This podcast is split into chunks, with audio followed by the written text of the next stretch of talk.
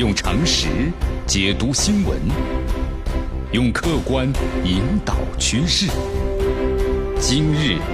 话题，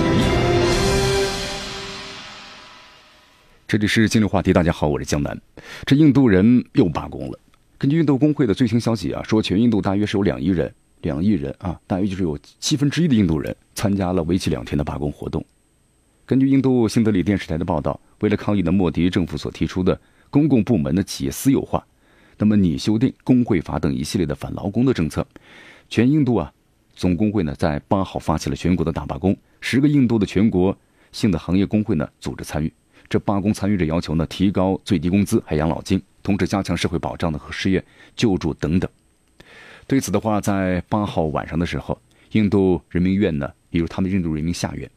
通过一项的宪法修正案，为种姓和宗教中的弱势群体提供百分之十的教育和政府的工作的配给。那么这个做法呢，引起了其他高种姓的种族强烈的不满。其实这不是印度第一次啊出现人数呢如此庞大的罢工活动。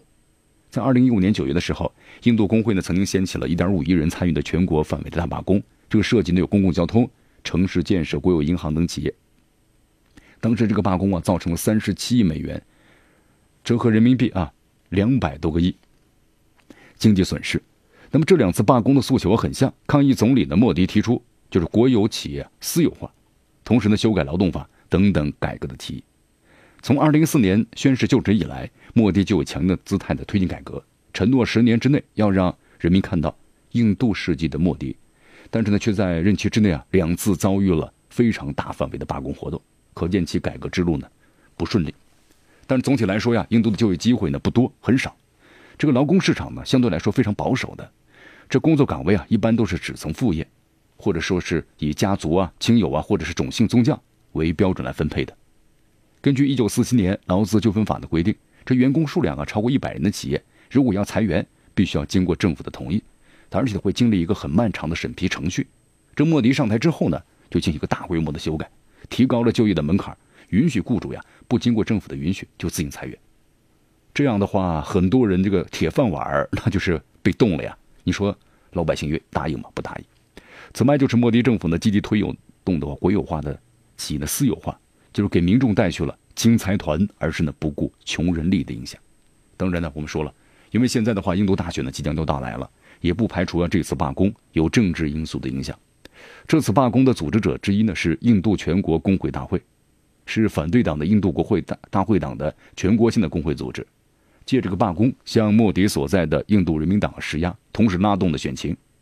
可能也是国大党的一个政治考量。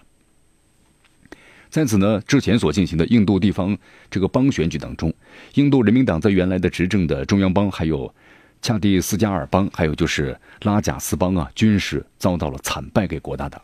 尽管这个印人党啊，在中印邦还有恰迪加尔邦。已经连续执政十五年了，但是有一个问题，就是英人党啊，上次的大选四分之三的席位是来自于八个邦，但是这次的话已经是输掉了其中三个，这印人党呢输掉大选的可能性在逐渐的增加。如果这次罢工呢能够令印度人的深刻体会到了，就是莫迪经济政策方面有失误，可能对英人党来说就是一次呢很严厉打击了。不过呢，如果这次组织罢工只令民众感到呢生活被扰乱，但是结果可能会恰得其反。那么，印令度的选民对组织者产生了不满，因为你的游行影响到了我们的生活。用常识解读新闻，用客观引导趋势。今日话题。